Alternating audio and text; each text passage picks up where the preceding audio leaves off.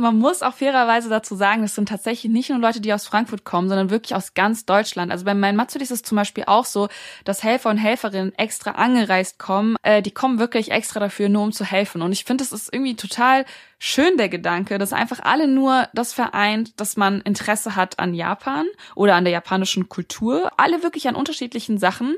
Und dann findet man einfach zusammen, hat diese drei Tage, in denen man dann einfach gemeinsam an so einer Sache arbeitet. Also es ist wirklich, das, also auch ohne die ganzen Volunteer, Volunteers würde das überhaupt nicht klappen.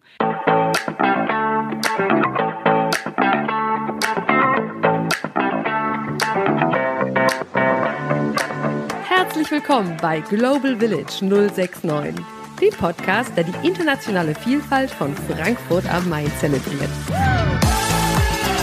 Hier spreche ich mit Frankfurterinnen und Frankfurtern die ihre Wurzeln in einem anderen Land haben und die aus der kleinen Metropole am Main einen der großartigsten Melting Pots überhaupt machen. Ich bin Marie Wendling, eingefleischte Globetrotterin und Wahlfrankfurterin. Schön, dass ihr hier seid.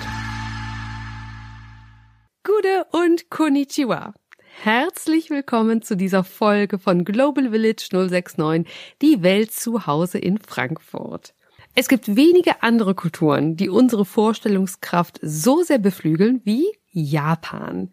Von Manga und Anime über Cosplay bis hin zu Sushi und Zen-Buddhismus. Die meisten von uns haben gleich ein Bild im Kopf, wenn wir ans Land der aufgehenden Sonne denken. Dabei ist es aber fast unvermeidlich, dass diese Vorstellungen etwas verzerrt sind, denn sie sind eben geprägt durch unsere westlichen Eindrücke und sie bilden immer nur einen kleinen Teil der japanischen Kultur ab. Mein Matsuri will genau hier Abhilfe schaffen. Dieses Kulturfest holt seit mehreren Jahren das authentische Japan an den Main mit einem sehr bunten und stetig wachsenden Angebot an Performances, Kunst, Handwerk, es gibt Essen, Austausch mit Gleichgesinnten und sehr, sehr viel mehr. Es findet dieses Jahr statt vom 18. bis 20. August, also direkt nach Erscheinen dieser Folge. Und für diese Folge habe ich die perfekte Gästin ans Mikrofon geholt, nicht nur um über mein Matsuri zu sprechen, sondern auch darüber, wie es ist, mit der deutschen und japanischen Kultur aufzuwachsen, nämlich die wunderbare Marina. Marina unterstützt mein Matsuri als eine der vielen Ehrenamtlichen, ganz konkret als Social Media Managerin. Geboren und aufgewachsen ist sie als Tochter einer japanischen Mutter und eines deutschen Vaters hier in Frankfurt. Und die Vermittlung zwischen den beiden Kulturen ist mittlerweile so etwas wie ihre richtig große Herzensaufgabe geworden. Warum das so ist und über welche Kanäle ihr Marinas Einblicke ins wahre Japan finden könnt, das verrät sie in unserem Gespräch. Außerdem klären wir die Frage, ob sich die Dudes-Kultur jemals in den Büros von Tokio durchsetzen wird. Marina berichtet von Kulturschocks und von ihren Tipps, um Japan in Frankfurt zu erleben, auch über mein Matsuri hinaus. Die passenden Verlinkungen zu mein Matsuri und Marinas Kanälen gibt es natürlich in den Show Notes und auf dem Blogbeitrag auf globalvillage069.de. Dort findet ihr auch wie üblich eine Zusammenfassung dieser Folge auf Deutsch, auf Englisch und dieses Mal natürlich auch auf Japanisch. Und wie immer gilt, wenn die Tipps für jemanden aus eurem Umfeld interessant sind und diese Person aber Deutsch noch nicht so gut versteht, dann teilt einfach den Link zur schriftlichen Zusammenfassung. Wenn ihr Fragen habt oder Anregungen, dann könnt ihr mich natürlich wie immer kontaktieren über kontakt at globalvillage069.de oder über Instagram unter globalvillage069. Und wenn ihr selbst zu meinem Matsuri geht, was ich sehr hoffe, und Bilder davon teilt, dann taggt mich dort sehr gerne. Ich würde mich sehr freuen. Und ich würde mich auch sehr freuen, wenn ihr diesen Podcast teilen mögt, falls euch die Folge gefallen hat, wenn ihr ihn abonniert und auch wenn ihr mir eine Bewertung dalasst. Denn das hilft wirklich sehr dabei, dass auch andere auf Global Village 069 aufmerksam werden. Okay, fast genug gebabbelt. Bevor wir aber von Marina hören, kommt hier erstmal der Ländersteckbrief. Japan. Einwohnerzahl. 124 Millionen. Landessprache. Ist natürlich Japanisch, wobei es zahlreiche regionale Dialekte gibt. Die japanische Sprache ist bekannt für ihre Komplexität mit drei verschiedenen Schriftarten und vielen, vielen verschiedenen Höflichkeitsformen bei der Ansprache. Davon wird uns Marina aber gleich im Gespräch noch ausführlich berichten. Es ist wirklich faszinierend. Hauptstadt. Ist Tokio mit neun Millionen EinwohnerInnen. Die Metropolregion Tokio hingegen ist das Zuhause von knapp 40 Millionen Menschen. Das ist die Hälfte von Deutschland. Damit ist die Metropolregion Tokio der bevölkerungsreichste Ballungsraum auf der ganzen Welt. Gut zu wissen. Bei wahrscheinlich kaum einem anderen Land ist die Fülle der Fun Facts so groß wie bei Japan. Und einen besonders schön habe ich hier für euch mitgebracht. Es geht um öffentliche Toiletten. Denn öffentliche Toiletten sind im viertgrößten Inselstaat der Welt keine triste Angelegenheit, so wie hier. Nein, nein, ganz im Gegenteil. Vom beheizten Toilettensitz bis zu wasserspritzenden Düsen gibt es alles, was der Popo begehrt. Ein besonders tolles Feature dabei ist der Ton. Denn um Geräusche beim Toilettengang zu übertönen, wurde früher einfach der Wasserhahn aufgedreht. Der Trick ist ja auch hierzulande bekannt. Da dies aber eine große Wasserverschwendung darstellt und ein bisschen umständlich ist, wurde kurzerhand eine akustische Geräuschkulisse installiert. Und jetzt gibt es auf Knopfdruck zum Beispiel das schöne Geräusch eines Wasserfalls. Das Sprichwort. Genau, also ich habe mir äh, ein Sprichwort rausgesucht und zwar Ichigo Ichie. Das Sprichwort kommt ähm, aus der japanischen Teezeremonie und heißt übersetzt, auch so ein bisschen schwierig, es gibt so keine wirkliche direkte Übersetzung, aber so ungefähr once in a lifetime oder for this time only. Und da geht es eben darum, dass man jeden Moment einfach genießt, weil dieser Moment nie wieder auf die gleiche Weise passieren wird. Und das ist so ein Sprichwort, was ich mir richtig zu Herzen nehme und auch wirklich so versuche zu leben. Also, dass ich wirklich so jeden Moment zu 100 Prozent einfach genieße und auch wahrnehme. Entfernung von Frankfurt. Luftlinie sind es 9332 Kilometer bis nach Tokio. Unterwegs in Frankfurt. Sind laut Statistik 2954 Menschen mit japanischer Staatsangehörigkeit. Und jetzt viel Spaß beim Gespräch. Herzlich willkommen bei Global Village 069, liebe Marina. Danke, ich freue mich, dass ich dabei sein darf. Ich freue mich total, dass du da bist. Und ähm, ich bin auch so gespannt auf unser Gespräch, denn das ist ein bisschen eine Ausnahme. Wir sind nämlich gar nicht zusammen in einem Raum. Wir sind auch nicht zusammen in einem Land und auch nicht auf einem Kontinent. Auch nicht in der gleichen Zeitzone. auch nicht in der gleichen Zeitzone. Erzähl mal, wo sitzt du denn gerade? Ähm, ja, ich bin gerade tatsächlich in Tokio bei meinen Großeltern, um genau zu sein. Ähm, und ja, bin momentan, also insgesamt bin ich einfach momentan in Japan. Ja, seit wann äh, bist du da? Wie lange? Ich bin ähm, letztes Jahr im November gekommen und bin jetzt also so circa acht Monate schon hier. Mhm. Und wir haben ja eben schon mal ein bisschen drüber gesprochen. Demnächst geht's auch für dich zurück äh, nach Deutschland. Also eine ganz aufregende Zeit geht jetzt für dich zu Ende demnächst. Und ich möchte auch gleich auf jeden Fall ein bisschen mehr drüber sprechen, weil du ja sehr, sehr viel machst für ja, Völkerverständigung klingt so hochtrabend, aber wirklich fürs, fürs Kennenlernen, fürs Treffen der äh, deutschen der japanischen Kultur. Ähm, genau, und da möchte ich gleich so richtig so in die Tiefe einsteigen. Aber eine Sache, über die wir sprechen und wie ich auch auf die aufmerksam geworden bin, ist über mein Matsuri. Ja. Also auch zum Thema Deutschland trifft Japan. Kannst du mal ein bisschen erzählen, was ist denn mein Matsuri? Ja, klar. Also äh, das Mein Matsuri ist ein japanisches Kulturfestival. Das gibt es seit 2018 äh, mit einer kleinen Unterbrechung wegen Corona. Das äh, hat dann leider nicht stattgefunden, das Festival. Ähm, ja, die grundsätzliche Idee von dem Mein Matsuri ist einfach so diese japanische Kultur, den Deutschen oder insgesamt einfach den Menschen, die in Deutschland leben, näher zu bringen und ist dann einfach 2018 gestartet und ich bin eigentlich schon seit 2018 dabei. Also eigentlich, weil ich damals ähm, als so Helferlein, sage ich mal, gestartet habe. Äh, das war ähm, genau, das erste Festival hat damals in Frankfurt stattgefunden und da habe ich ähm, im Getränkewagen ausgeholfen und wollte einfach so ein bisschen helfen dabei, so ein bisschen mehr von Japan noch mehr in die Welt rauszutragen, quasi. Und mittlerweile äh, helfe ich beim Social Media Team mit und ja, jetzt, äh, genau, dieses Jahr findet jetzt ja auch bald das äh, Mein Matsuri statt. Das findet im äh, August statt. Es geht vom 18. bis zum 20. August, um genau zu sein. Und äh, ist jetzt aber mittlerweile umgezogen nach Offenbach. Genau, das ist, das war, ähm, hat man so ein bisschen mitgekriegt, auch der der Größe geschuldet, ne, dass es einfach auch sehr gewachsen ist und sehr sehr populär einfach ist, ne? Ja, es ist extrem groß geworden. Also ich weiß gar nicht mehr, es ist jetzt auch schon wieder so lange her, dass das gestartet ist damals, aber es war auf jeden Fall viel kleiner und dieses Jahr haben wir uns jetzt entschieden, nach Offenbach zu gehen und äh, das Ganze nimmt wirklich größere Dimensionen an, als man am Anfang gedacht hat. Ähm, also das, da kommen ja wirklich Artists aus Japan, die da eingeflogen werden, die dann dort ähm, auftreten. Aber es gibt auch Workshops, äh, mittlerweile gibt's auch Panel-Talks und ganz viele, also wirklich auch Aktivitäten, woran man teilnehmen kann. Es kommen ganz viele Aussteller und Ausstellerinnen zusammen aus Deutschland, äh, die dann da, dort ihren Stand haben. Also man kann da auch so ein bisschen rumschlendern, shoppen. Natürlich gibt's einen riesen Gastronomie Gastronomieangebot, also die unterschiedlichsten Gerichte.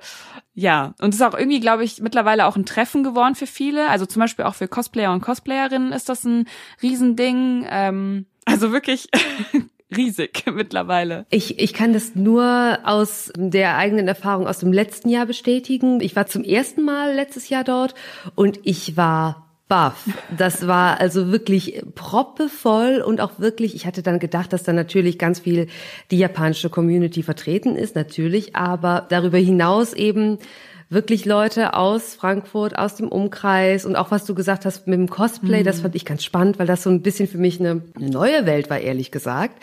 Und ähm, ich einfach von dieser riesen Resonanz total begeistert war und, und von dem Angebot, das es dort gab. Ja. Ja. Also ähm, wirklich, äh, wirklich großartig. Und genau die Folge kommt ja raus am 17. August. Das heißt, also wer das jetzt hier anhört, sofort los, wenn ihr eure Tickets noch nicht habt, auf nach Offenbach. Und es ist halt auch wichtig zu sagen, der, der Podcast ist ja Global Village 069 und das schließt ja auch Offenbach mit ein. Deswegen. und ihr seid da ähm, dieses Jahr am Büsing-Palais, richtig? Genau, genau. Da sind wir ja. ab diesem Jahr. Ist auch eine wunder wunderschöne Ecke. Genau. Und du hast schon gesagt, also deine Rolle ist äh, Social Media. Das heißt, das kann man auch sehr empfehlen. Ihr habt da wirklich, glaube ich, ganz tollen, oder ihr habt da ganz tollen Instagram-Content. Äh, wo, wo kann man das ähm, überall finden? Ah, genau, also ähm, natürlich gibt's erstmal eine Website, ähm, ist mein-mazzoli.com. Dort ähm, ja, gibt's natürlich alle Festival-Updates, aber auf Instagram, da haben wir ähm, den Kanal Mein Mazzoli. Dort machen wir auch, sag ich mal, neben dem Festival-Content auch so allgemeinen Japan-Inside-Content, so nennen wir den, äh, und geben da auch so ein bisschen mehr Einblicke in die japanische Kultur an sich. Also jetzt nicht nur bezogen aufs Festival. Dann haben wir auch einen Facebook-Kanal, ähm, sind auch mittlerweile auf LinkedIn und ähm, ja, bei YouTube wird's jetzt auch demnächst richtig losgehen. Also ihr könnt uns auf jeden Fall auf allen Kanälen folgen. Da gibt's so ein bisschen äh, spezifischeren Content dann, je nachdem, was für ein Kanal das dann auch ist. Wahnsinn. Also es klingt nach also es ist extrem eine, eine ganz tolle Vielfalt. Ähm, also wer, wer sich da informieren möchte, der, dem wird es extrem einfach gemacht. Und es klingt auch nach sehr viel ähm, Arbeit. Und das ist auch vor allem auf ehrenamtlichen Helfern verteilt, richtig? Genau, also ich sag mal so, uns vereint eigentlich wirklich einfach, dass alle Interesse an Japan haben und oder eben auch das von Japan so mit raustragen wollen in die Welt. Und ähm, ja, da gibt es eben so die Orga, in der ich auch mit drinne bin. Und wir ähm, arbeiten dann einfach an unterschiedlichen Sachen, aber es ist wirklich enorm viel Aufwand. Also das ist ja ein, ein komplettes Festival, was über drei Tage geht. Und man muss ja auch dazu sagen, dass es ja nicht nur das Mein Matsuri an sich gibt, also dieses, ich sage jetzt mal Soba-Festival, sondern wir haben ja auch ähm, noch andere Formate. Ähm, wir hatten zum Beispiel in der Vergangenheit den äh, Mein Christmas, also den, den Weihnachtsmarkt. Dann äh, hatten wir jetzt auch schon den Cherry Blossom Day, das war jetzt der erste, äh, der stattgefunden hat im April. Und ähm, ja, also je nachdem müssen wir jetzt mal gucken in den nächsten Jahren, was jetzt davon weiter funktionieren wird. Aber genau, es sind einfach ganz, ganz viele Sachen, die wir nebenher noch machen. Und auch selbst wenn man dass mein Matsudi vorbereitet, ne, dann ist das ja nicht nur Vorbereitungszeit von zwei Monaten, sondern das wird ja wirklich ein Jahr lang durchgeplant. Und ähm, da ist eben, ja, die Orga, also wir sind relativ viele Leute in der Orga mittlerweile schon und wir sind auch immer offen dafür, wenn irgendjemand Lust hat, ähm, der oder die gerade zuhört, kommt gerne auf uns zu. Wir freuen uns immer, Verstärkung zu haben in unterschiedlichen, in unterschiedlichsten Formen. Also die Orga besteht ja wirklich aus ähm, ganz, ganz vielen Bereichen und sind sehr happy, wenn, wenn Leute noch Lust haben, da irgendwie mitzuhelfen. Fantastisch. Und ähm, du hast es ja auch schon ein bisschen gesagt, es gibt äh, an so vielen Ecken und Enden was zu tun. Also ähm, ich glaube da auch, egal was so die, das Talent ist und das Interesse ist, ähm, es wird gebraucht die Hilfe wird gebraucht, ja. Ja, ja, auf jeden Fall. ja, großartig. Und äh, also ich muss sagen, ich freue mich äh, wahnsinnig schon drauf. Also ähm, bin, bin da sehr, sehr gespannt. Und ähm, du hast eben gesagt, man Matsuri ist entstanden, weil die Organisatoren ähm, Japan zeigen wollten auf eine Art, die ein bisschen authentischer und vielfältiger ist. Weil ich denke halt, ne, in Europa kennt man ja vor allem Manga und Sushi und eben Cosplay vielleicht, ne? Aber ähm, das ist natürlich nicht alles, ja. Genau, also bei Japan ist es ja auch wirklich so sehr extrem, würde ich mal sagen, weil es gibt ja so das traditionelle Japan und das moderne Japan. Und viele denken, glaube ich, eher so an das moderne Japan, aber wir wollten wirklich mit dem Festival so also natürlich können wir nicht alle Bereiche abdecken, aber möglichst viele Bereiche abdecken beziehungsweise zeigen. Und deswegen ist auch, ähm, sind auch die Performances oder also die Auftritte sind ganz, ganz unterschiedlich. Also einerseits kommen wirklich Artists mit ganz traditionellen ähm, Instrumenten, wie zum Beispiel dem Koto oder Shakuhachi. Und dann gibt es aber auch so dieses moderne Japan, also zum Beispiel Tanzgruppen, die ähm, ja so Hip-Hop tanzen oder auch generell so Performances, also Cosplay-Performances. Also es ist wirklich so eine Mischung aus allem Möglichen, würde ich sagen. Das hatten wir im Vorgespräch gesagt. Auch das für mich ist Japan das eine Land und die eine Kultur, wo ich sehe oder wo mein Eindruck ist, dass dieser Kontrast zwischen einmal ja tausende alte Tradition und, mm. und Philosophie und Praktiken und Zeremonien und andererseits diese hypermoderne, ja. ähm, dass nirgendwo für mich der Kontrast so groß ist und beides auch so vereint ist. Mm. Ja. Also, also das finde ich ja, spannend. Ich ja. Auch. Und äh, ich finde auch ganz spannend, ähm, du hast ja auch gesagt, dass du seit Anfang an dabei bist und wirklich angefangen hast am Getränkestand und ähm, dir liegt dieses ganze Thema äh, japanische Kultur und deutsche Kultur zu ähm, zusammenzubringen und äh, die beiden beiden Aspekte einander näher zu bringen, mhm. liegt dir ja total am Herzen. Das ist ein richtiges äh, Lebensthema so ein bisschen für dich. Und ich würde gerne ein bisschen erzählen, ein bisschen über dich und warum, warum das so ist und mhm. wie das kommt, genau. Weil das ist dir ja sozusagen äh, in die Wiege gelegt worden, richtig? Ja, genau. Also ähm, bei mir ist es ja so, also mein Hintergrund ist so, dass meine ähm, meine Mom ist Japanerin und mein Dad ist Deutscher und äh, dadurch bin ich eben mit der japanischen Kultur einfach schon so zu 100 Prozent äh, aufgewachsen. Also ich bin in Deutschland beziehungsweise in Frankfurt geboren, ähm, bin dort auch aufgewachsen, aber mich hat es dann eben einfach immer wieder nach Japan gezogen. Also einerseits natürlich wegen äh, meiner Familie, ich habe es ja auch eben erwähnt, ich bin bei meinen Großeltern momentan.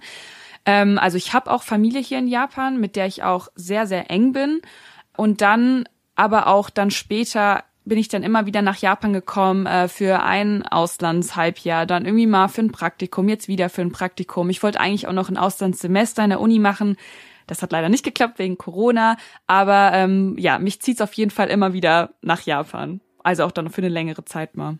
Ja, und du hast äh, gesagt, dass du genau hier in Frankfurt geboren, aufgewachsen bist und eben äh, deine Mutter ähm, Japanerin ist. Mhm. Kannst du uns so ein bisschen mitnehmen? Wie war das denn, als du ähm, als du groß geworden bist? Hat das was für eine Rolle hat das da gespielt ähm, bei euch zu Hause? Also zu Hause hat es auf jeden Fall insofern eine Rolle gespielt. Also einmal natürlich, dass meine äh, meine Mutter mit mir nur Japanisch gesprochen hat. Also auch das Sprachliche war einfach von Anfang an da. Dann ähm, würde ich sagen, so die Essenskultur bei uns zu Hause war sehr vom japanischen Essen auch geprägt. Ähm, also wir kochen, würde ich sagen, jetzt so alles Mögliche zu Hause. Oder meine Mutter kocht alles Mögliche zu Hause, aber sie hat wirklich auch sehr, sehr viel Japanisch gekocht. Ähm, als ich klein war, hat meine Mutter sogar auch manchmal so ein bisschen so japanische, wie sagt man das so, so traditionelle Sachen auch mit eingebunden in unseren Alltag. Also zum Beispiel gibt's so ähm, so unterschiedliche Feste. Ich weiß jetzt gerade leider nicht mal, wie die genau heißen, aber da werden äh, zum Beispiel so Figuren aufgestellt. Das hatte meine Mutter gemacht und mir dann eben schon so als Kind gezeigt, äh, weil sie es eben auch selber einfach feiern wollte äh, in Frankfurt oder eher so in Deutschland aber auch ja so Kleinigkeiten, die ich auch jetzt erst merke, dass sie eben oder dass ich dann so mit dem Alter gemerkt habe, dass das eigentlich gar nicht so was Deutsches, sag ich jetzt mal, ist, sondern was Japanisches. Also ich habe das auch als Kind einfach gar nicht so bewusst wahrgenommen und merkt es halt jetzt eher so im Nachhinein so, ah, das war halt japanisch, ne? Das finde ich spannend, dass man natürlich als Kind, was man gezeigt bekommt und was man äh, durch die Eltern mitbekommt, das ist für, für, für dich als Kind ja komplett normal. Und du hast ja, ja überhaupt keine Vorstellung, dass irgendjemand das irgendwie anders machen könnte. Ja. Ne? Das ist sehr spannend.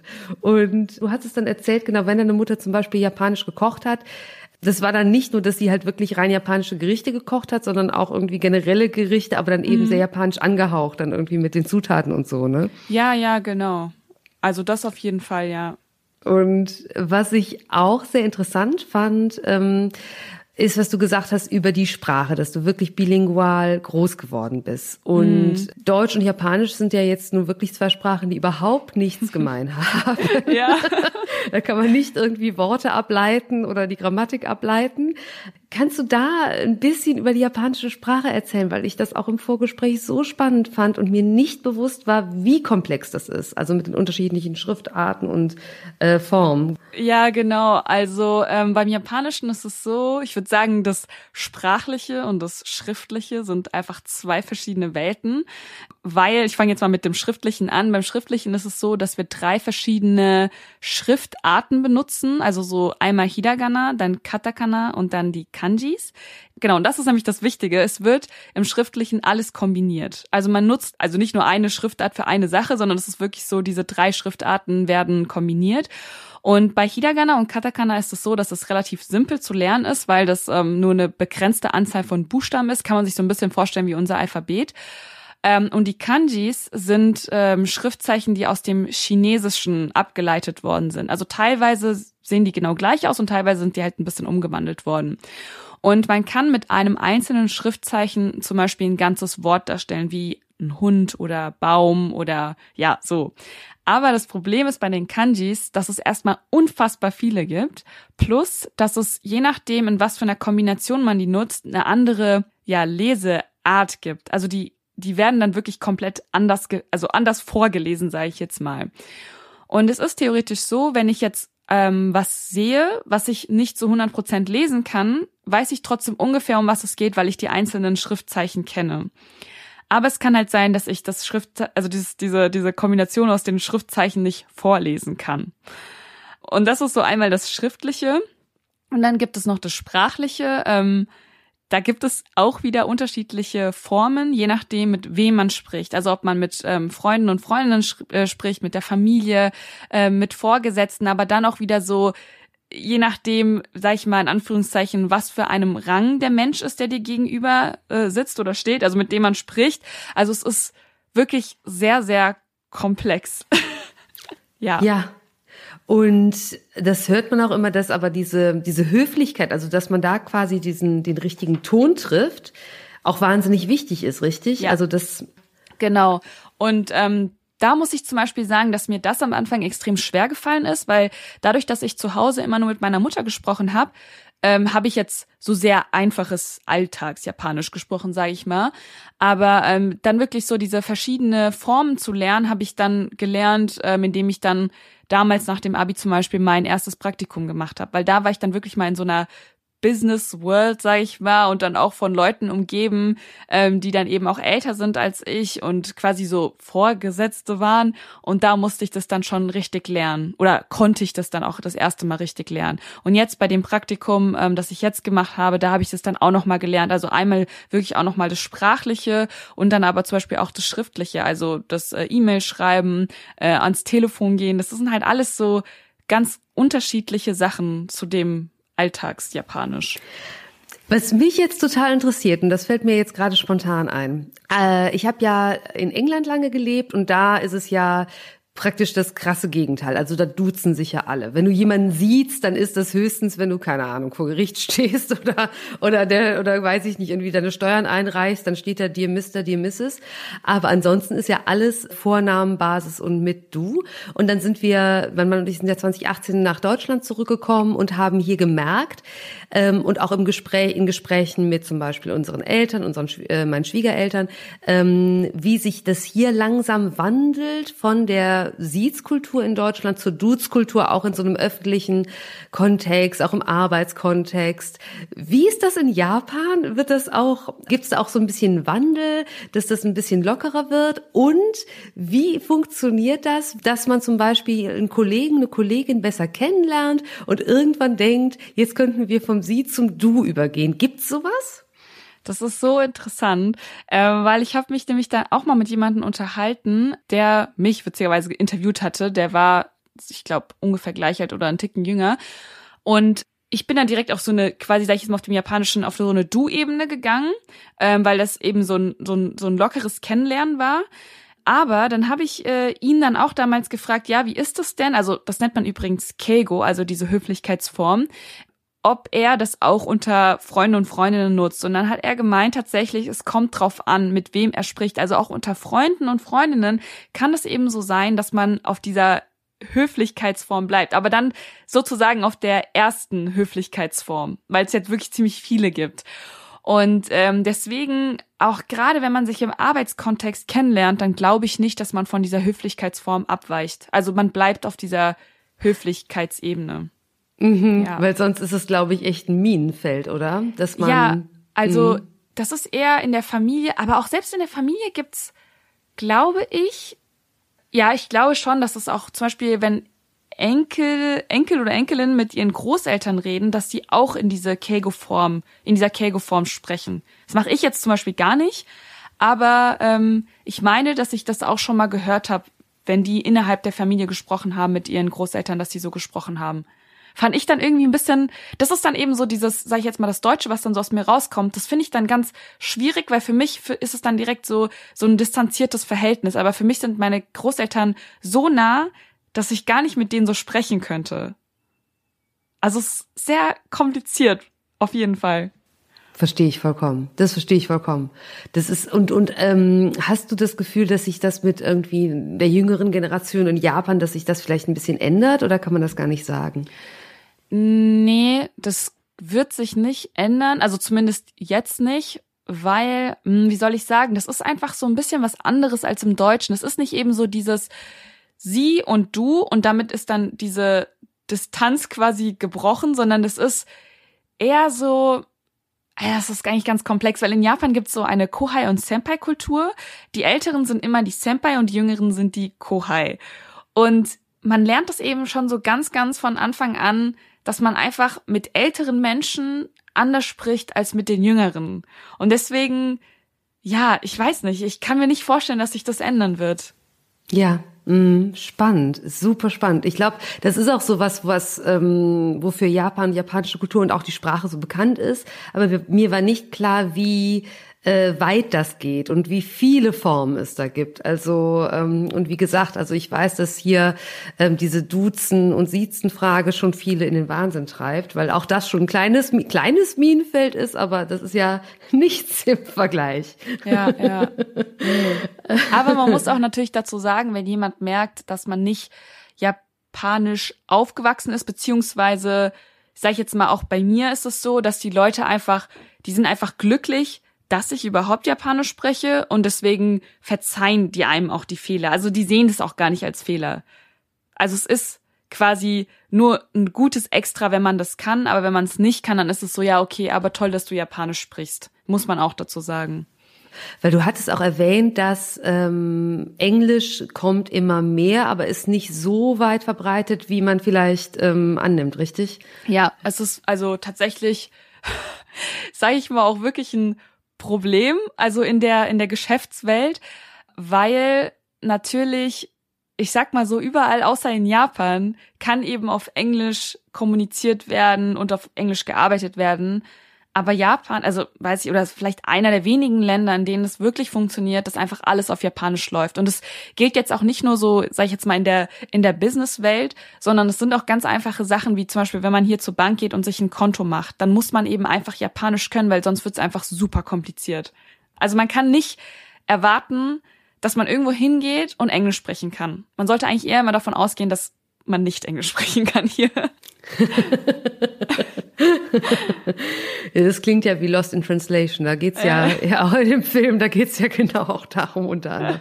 Aber, aber schön, was du sagst, dass wenn man jetzt zum Beispiel sagt, ich möchte unbedingt mal nach Japan reisen und man sich dann vorher die Mühe macht, ein bisschen was zu lernen, dass man dann dementsprechend auch äh, mit offenen Armen empfangen wird und einem sehr weitergeholfen wird dann. Ja, also in Japan sind die Leute extrem hilfsbereit. Das muss man wirklich dazu sagen, auch wenn man sich nicht verständigen kann. Es wird einem immer geholfen. Man muss sich gar keine Gedanken machen. Aber wenn man wirklich sich dafür entscheidet, hier langfristig zu leben, würde ich sagen, lern auf jeden Fall Japanisch, weil dann eröffnet sich für dich auch noch mal eine ganz, ganz andere Welt. Total schön. Ja, auf jeden Fall. Hast du andere Beispiele, weil du eben gesagt hast, für dich als Frankfurterin und dass da manchmal die, die Deutsche in Anführungszeichen dir rauskommt, dass du sagst so, okay, das ist jetzt doch ein kleiner Kulturschock. Ähm, hast du da andere Beispiele, wo du sagst so, oh wow, ähm, da musste ich mich doch erstmal dran gewöhnen? Ja, also habe ich auch dieses Mal extrem gemerkt. Also ganz am Anfang, als ich hergekommen bin, war ich irgendwie so, ach toll, endlich wieder nach Japan, ähm, ne, leckeres Essen, irgendwie alles ist so praktisch, alle sind total höflich und so. Und dann gab es irgendwie so einen Zeitpunkt, wo ich mir so dachte, boah, ich finde es so schwierig, dass man hier so wenig sich über in Anführungszeichen wichtige Themen unterhält, also so aus deutscher Perspektive wichtige Themen, wie zum Beispiel, sage ich jetzt mal, Umwelt damit hatte ich dann zwischenzeitlich echt ein Problem, dass man nicht mit den Leuten wirklich über sowas sprechen kann, weil hier werden zum Beispiel so politische Themen oder so, ich sag mal in Anführungszeichen, so Probleme nicht so ausdiskutiert, beziehungsweise hier diskutiert man eigentlich gar nicht, sondern es ist eher so, oft sind Gespräche, finde ich, sehr, nicht oberflächlich, aber, mh, mm, also es klingt so negativ, wenn man sagt oberflächlich, aber so, man bleibt respektvoll auf der Oberfläche. Vielleicht ist es so gut formuliert.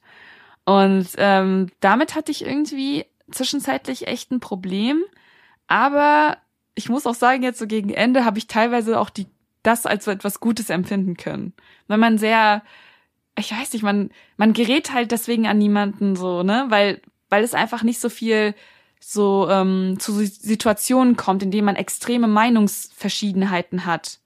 Also das ist auch ein schwieriges Thema, weil natürlich ist es auch wichtig, über Dinge zu diskutieren und unterschiedlicher Meinung zu sein, weil sonst kann sich natürlich nichts verändern. Aber ich sage jetzt mal so, für meine Zeit, die ja hier begrenzt ist, empfinde ich das gerade am Ende schon als was sehr angenehmes, dass man einfach, weiß ich nicht, so ein bisschen einfach so das Leben genießen kann und sich nicht so viel so mit Problemen, Anführungszeichen, auseinandersetzen muss. Verstehst du? Ich verstehe total, ja. was du meinst und was ich, ähm, was wir ja hier beobachten in mein Gott, in Deutschland, aber eben auch in, mein Gott, im ganzen Westen ist ja, dass es wird natürlich viel diskutiert und das ist total gut. Und gleichzeitig der Tonfall und die Emotionalität dabei ist eben eben über das Gegenteil von respektvoll, sondern eben wirklich sehr sehr schnell sehr aufgeheizt, ne? Und dadurch ähm, kommt es eben Diskussion, denke ich, soll ja immer dafür führen, dass man den äh, Standpunkt des anderen versteht und da eben diesen Respekt hat. Und gleichzeitig wird hier mittlerweile ja also total pauschalisiert gesagt, aber es wird ja oft auf einer Ebene diskutiert, die genau das Gegenteil bewirken, dass die Fronten sich so verhärten, dass der ja. Respekt, also das das geht dann fast irgendwie komplett in die andere Richtung, dass ähm, ja diskutiert wird, aber der Tonfall ist dann eben äh, komplett respektlos. Ne? Deswegen ähm, ich kann verstehen, was du sagst. Also total, dass du, ne, dass es eben auch seine seine gute Seite hat. Ja. Ja, ja, ich ich ich es ist in vielen Dingen so, ne, weil ich so, ich sage jetzt mal die deutsche und die japanische Seite kenne, dass ich mir oft denke, oh, ein schöner Mittelweg wär, Mittelweg wäre doch schön. Aber ja, das funktioniert halt leider nicht immer. ja, ja, ja. Das ist so oft, dass man meint, die goldene Mitte, das wäre es doch. Die beiden Extreme haben wir jetzt schon, können wir uns in der Mitte treffen. Ähm, aber ich denke, dass du mit mit dem, was du machst, wir kommen dann nämlich gleich auch zu äh, so ein bisschen, wie du wie du selbst rausgehst in die Welt. Ich glaube, da das ist so ein steter Tropfen hüllt den Stein Ding. Ne? Also ich glaube da ganz fest dran, dass man, wenn man immer wieder versucht es, äh, die Ausgeglichenheit da reinzubringen und irgendwie den Mittelweg zu ähm, immer wieder stetig zu propagieren, dass, dass das auf jeden Fall äh, einen Unterschied zum, zum Besseren macht.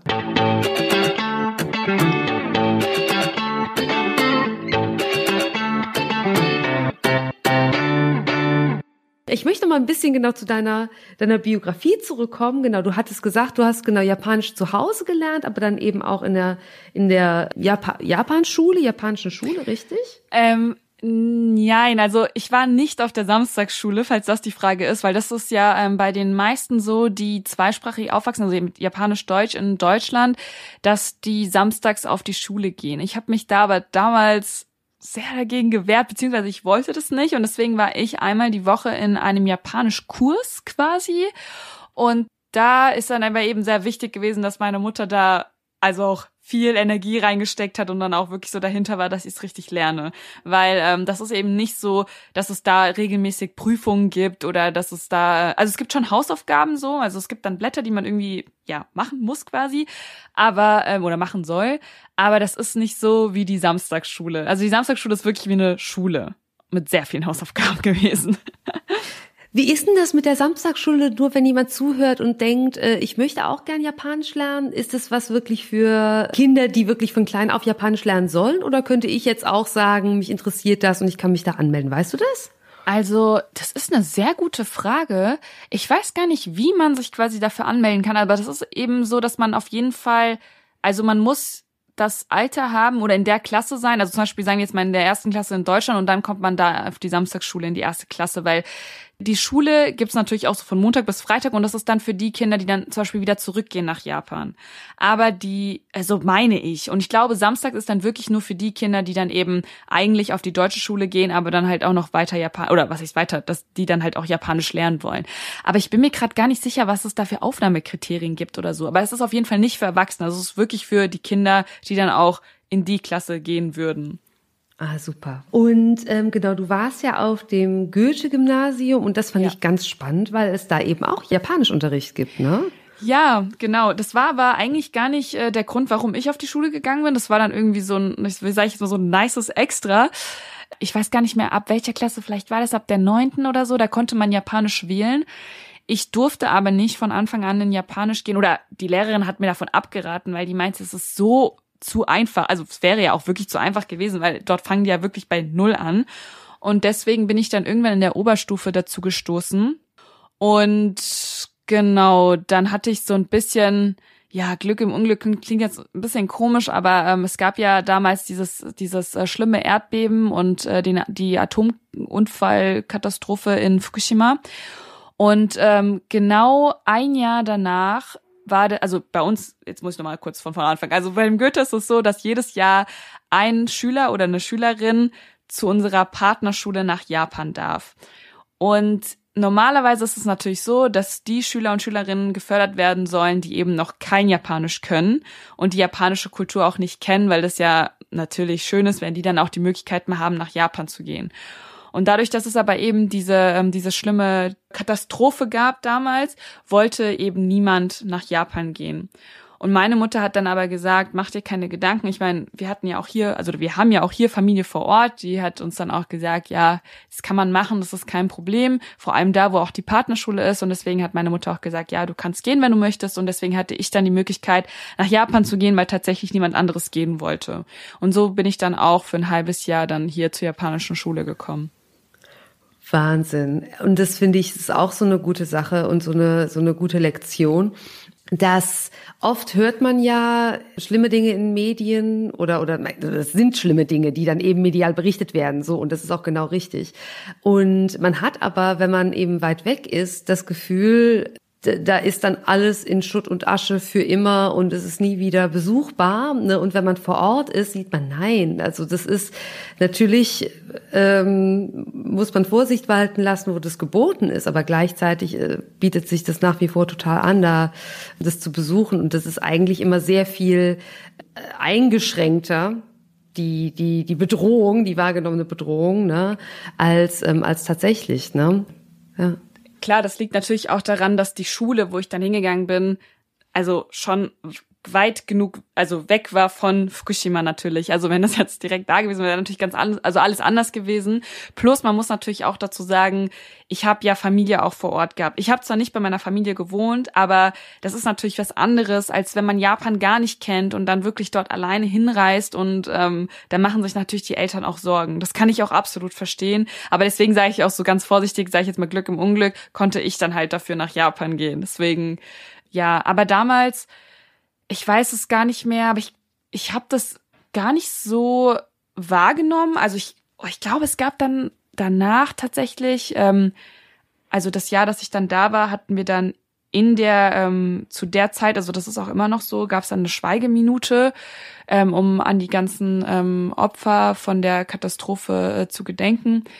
Aber ja, und ich hatte da mich, da mich mit, mit den, äh, mit den anderen auch unterhalten, so drüber, wie das war. Und die hatten natürlich vor allem so das Erdbeben sehr so in Erinnerung gehabt. Aber ja, ich weiß nicht, ansonsten, sag ich mal in Anführungszeichen, habe ich auch einfach ein ganz normales Leben dort geführt. Mhm. Und ähm, ne, hat es ja eben auch erwähnt, genau, Schüleraustausch und Praktika, die du gemacht hast, ne, also dass diese Besuche da in Japan wahnsinnig prägend waren und dann ähm, Ne, Finde ich wirklich bei dir so spannend, dass du wirklich jetzt daraus den Wunsch so entwickelt hast und da auch wirklich ganz tolle Kanäle entwickelt hast, um Deutschland und Japan zusammenzubringen so ein bisschen. und äh, ich möchte da ganz konkret über zwei Sachen sprechen. Das eine ist äh, dein ganz toller Instagram-Kanal den ich sehr empfehlen kann. Danke. Und magst du da ein bisschen was zu erzählen? Ja, klar, gerne. Also ähm, mein Instagram-Kanal heißt Mo in Tokio. Also viele denken Moin Tokio, aber tatsächlich ist es Mo in Tokio. das habe ich auch gedacht. Ich habe auch gedacht, Moin Tokio, wie geil, aber ja, ja. Ja, das war dann irgendwie ähm, witziger Zufall, aber nein, eigentlich nicht. Ja, wie hat das angefangen? Also eigentlich war das immer so, wenn ich aus Japan wiederkam oder über Japan erzählt habe, haben immer alle meine Freunde und Freundinnen gesagt, ja, wie ist denn Japan so? Da dachte ich immer, ja, wie ist denn Japan so? Wie soll man denn Japan erklären? Das kann man ja nicht einfach so in drei Sätzen zusammenfassen. Und irgendwann kam ich dann auf die Idee, so, hey, wisst ihr was, ich mache jetzt einfach einen Instagram-Kanal und da zeige ich euch einfach, wie Japan ist, weil man das natürlich so viel besser zeigen kann und aufnehmen kann, als wenn ich jetzt nur darüber erzähle. Und ich finde, auch viele Sachen muss man sehen, weil man sie nicht versteht, wenn man sie nur hört. Und so habe ich dann einfach angefangen äh, mit diesem Instagram-Kanal und da mache ich einfach so nach Lust und Laune, sage ich mal, ähm, mache ich mal Beiträge, ähm, bastel irgendwelche Reels, ähm, hab oft in meiner Story auch Sachen zu erzählen oder zu zeigen. Und mir ist aber auch ganz, ganz wichtig, dass ich nicht nur, sag ich mal, die positiven Sachen von Japan zeige, sondern auch manchmal über die negativen Sachen spreche, weil ich glaube, dass sehr viele Leute ein sehr, sehr, ein sehr krass positives Bild von Japan haben, aber so die Schattenseiten auch nicht kennen. Und ich finde es einfach wichtig, wenn man sich mit einem Land und der Kultur auseinandersetzt, dass man auch wirklich so das, sich das gesamte Bild anschaut. Ja, weil das ist ja, also es gibt ja über jedes Land, ne? Bei Deutschland ist es ja genauso. Es gibt die positiven Sachen und es gibt die negativen Sachen. Und ich finde es halt auch gleichzeitig einfach spannend, das selbst auch zu entdecken. Weil für mich ist es natürlich auch so, ich weiß nicht alles und ich lerne auch extrem viel. Und tatsächlich auch von den Leuten, die mir folgen, weil ich manchmal auch dann Fragen stelle und dann kommen halt auch so aus der Community, sage ich jetzt mal, von meiner kleinen Community, kommen dann auch mal Antworten und so kann man sich dann auch austauschen. Ich habe tatsächlich auch schon über Instagram Leute kennengelernt, was ich irgendwie auch cool finde. Äh, hätte ich auch niemals gedacht, um ehrlich zu sein. Ähm, ja, zum Beispiel, ich meine, auch dass wir jetzt miteinander sprechen, so, das ist ja eigentlich auch nur zustande gekommen, weil ich irgendwie in gewisser Weise diesen Kanal mache und dann auch zu meinem Matsuri gekommen bin und so, ne? Deswegen finde ich das irgendwie total auch eine schöne Möglichkeit, Menschen kennenzulernen.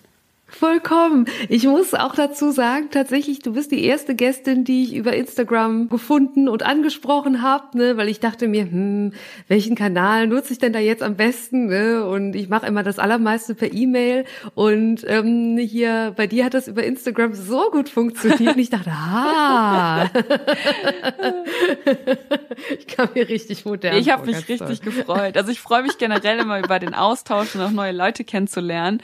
Und ähm, ja, deswegen, ich habe mich wirklich extrem gefreut. Also an der Stelle nochmal vielen Dank für die Einladung. ja, so gerne. Ja, ich freue mich. Aber wirklich, die Freude ist ganz meinerseits. Also, ähm, nee, ich finde es, ich finde es wahnsinnig spannend und es macht richtig Spaß, dir dadurch äh, Japan zu folgen. Also, mein Gott, das letzte, was ich gesehen habe, war, glaube ich, das Reel hier aus der Rush Hour und wie wie, dass du wirklich in der vollgepackten U-Bahn-Station gefühlt eine Stecknadel fallen hören könntest. Und wenn ich denke, wie das an allen anderen Orten in der Welt, die ich bis jetzt besucht habe und an Rush Hour denke, das ist ja ohrenbetäubend. Das ist wirklich extrem in Japan. Also ich meine, in Japan ne, denkt man ja immer so an die Gesellschaft. Das kann eben ne, was sehr Gutes sein, kann auch was sehr Schwieriges sein. Aber in der Hinsicht ist es halt so, zum Beispiel auch in der Bahn, man denkt einfach daran, wenn man jetzt selber laut ist oder alle laut wären, das ist ja störend für alle. Und deswegen nehme ich mich einfach zurück, bin einfach leise und so, ne, für die Gesellschaft quasi. So, das ist in Japan immer das Wichtigste. Man denkt nicht an sich zuerst, sondern immer an die anderen. Und deswegen passieren dann eben auch so Sachen wie zum Beispiel, dass in der Rush Hour einfach niemand laut ist. Ja, mhm. Genau, und das, das genau so, so Momente sind halt so Sachen, darüber kann ich halt sprechen, aber es ist nochmal was anderes, das wirklich zu sehen und zu hören. Und deswegen dachte ich so, Instagram ist perfekt dafür. das ist ja so das, das eine, mir ist auch gerade eingefallen, das wäre vielleicht auch noch so eine spannende Sache zu erwähnen, äh, was heißt spannende Sache zu erwähnen, aber eine Sache, die ich, ich gerne noch erwähnen wollen würde. also für Leute, die sich auch ähm, explizit für Japan interessieren, mache ich ja auch noch den Madu-Podcast mit der, ähm, mit der Kaude zusammen. Das ist eine Freundin, äh, die hier in Japan lebt, in Tokio, um genau zu sein. Und wir haben diesen Podcast, ich weiß gar nicht vor wie vielen Jahren, also auf jeden Fall in, den, in der Corona-Zeit haben wir den gestartet. Ich glaube 2020 ist das jetzt schon, oder? Ja, müsste, glaube ich, sein. Und ja, momentan sind wir so, haben wir so eine kleine Lücke, aber wenn ich zurück bin äh, in Deutschland, wollen wir auf jeden Fall weitermachen und da tauschen wir uns auch immer auf Deutsch und also auf Japanisch, also immer im Wechsel pro Folge, äh, tauschen wir uns dann auch so über die Unterschiede zwischen Japan und Deutschland aus. Also, falls es euch interessiert, könnt ihr da auch gern reinhören. Mhm. Ich kann es nur empfehlen. Also ich habe mir einige Folgen natürlich angehört und also natürlich nur die auf Deutsch. Genau, äh, aber das muss ich auch sagen, was ich da so spannend fand, ist, dass ihr wirklich alle möglichen Aspekte beleuchtet. Also zum Beispiel die Folge über äh, Nachhaltigkeit habe ich mir angehört und fand das unheimlich spannend, wie unterschiedlich das ist.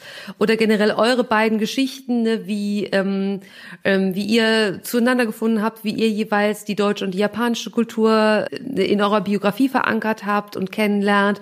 Also diesen Podcast kann ich auch wirklich, wirklich empfehlen. Und ich finde es so schön, genau hier, Maru, hast ja gesagt, das ist die Kombination aus euren Vornamen. Ja, genau. Und das heißt ja auch was. Ja. ja, also wir hatten halt überlegt, ja, wie sollen wir diesen Podcast nennen? Habe ich ganz rum überlegt, irgendwie verschiedene äh, Wörter irgendwie uns hin und her geworfen und irgendwann dachten wir so, wieso nicht Maru? Das ist eben so aus Marina, das Ma und aus Kaurö das Rö. Und dann dachten wir so, oh, das ist Maru, also ein Kreis. So, irgendwie ist es doch ganz cool. Und so sind wir dann eigentlich auf den Namen gekommen und seitdem, ja, heißt unser Podcast so. Großartig, ja, das wird auf jeden Fall in den Show Notes verlinkt und äh, genau, also ich kann es wirklich nur empfehlen. Also Mo in Tokio auf Instagram und äh, der Maru Podcast ähm, überall, wo es Podcasts ja. gibt. Also äh, Definitiv. Ich finde es ganz großartig. Genau. Und all das verlinke ich natürlich auch. Genau. So. Und du bist ja aber auch gebürtige Frankfurterin. Ja. Und genau, mein Matsuri steht jetzt an. Also jetzt ganz äh, aktuell, wenn diese Folge auch genau. rauskommt. Genau. Über deine Kanäle haben wir auch gesprochen. Fallen dir noch andere Tipps ein, wenn du jetzt sagst, außer, außer mein Matsuri und ähm, außerhalb deiner Kanäle, wenn man jetzt so ein bisschen Japan-Sehnsucht hat? Gibt's da was, was dir einfällt? Ähm also natürlich erstmal essenstechnisch bietet Frankfurt auch einiges. Also da kann man sich auf jeden Fall durchsnacken, würde ich sagen. Also ich wohne ja mittlerweile tatsächlich in Berlin. Da ist mir auch aufgefallen, dass es extrem viele japanische Restaurants auch gibt. Also ich glaube, so ein Besuch in Berlin ist auf jeden Fall auch immer spannend. Dann gibt's natürlich auch andere Festivals in Frankfurt, zum Beispiel so wie die Nippon Connection.